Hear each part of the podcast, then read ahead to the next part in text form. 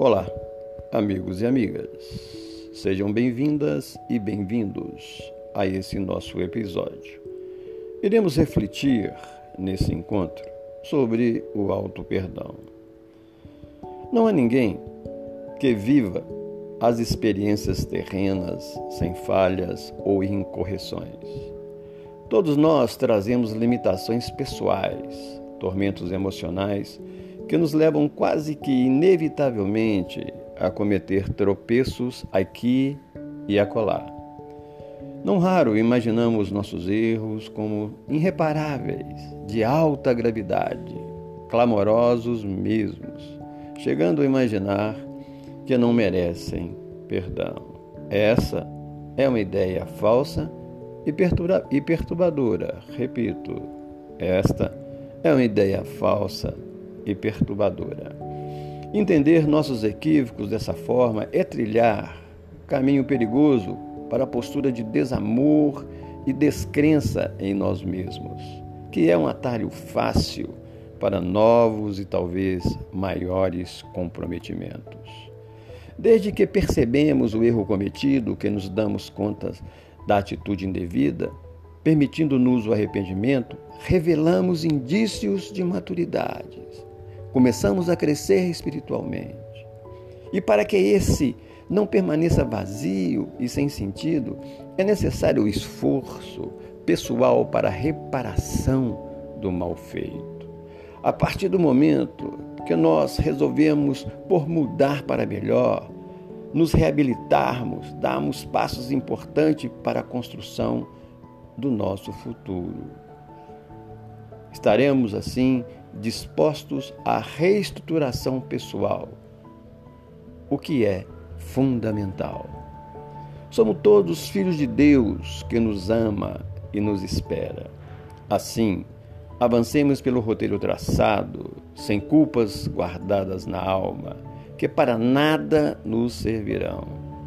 Se erramos, é hora de planejar novos passos para imediata reparação, sem nos alongarmos demasiadamente em arrependimentos que nada, que nada constrói. Percebemos que a treva mais densa é vencida pelo delicado raio de um pirilampo. Assim também venceremos as nossas dificuldades.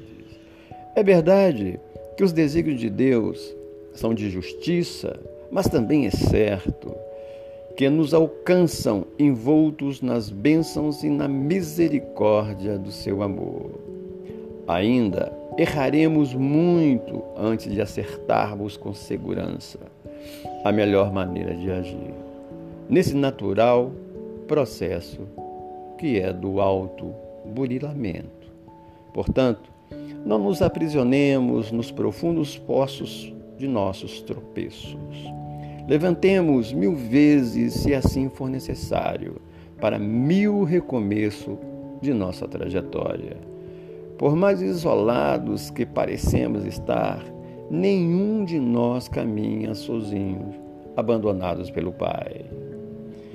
Exultemos ante os presentes divinos que nos são ofertados: o dom da vida, da saúde física, da beleza que a natureza imprime em tudo que nos cerca. Não há porquê invejar aqueles que já superaram a dificuldade que ainda temos a enfrentar em nosso íntimo.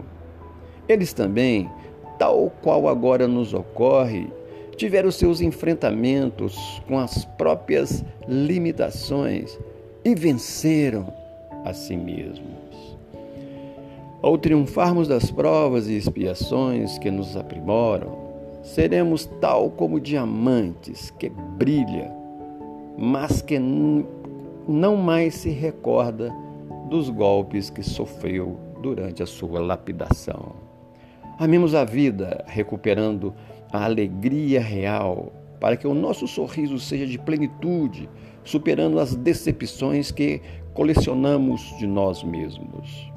Nem os estados da alma, da alma em arrependimento depressivo depressivo, tampouco a leviandade da conivência com os erros cometidos. Repetimos, nem os estados da alma em arrependimento depressivo, tampouco a leviandade da convivência com os erros cometidos.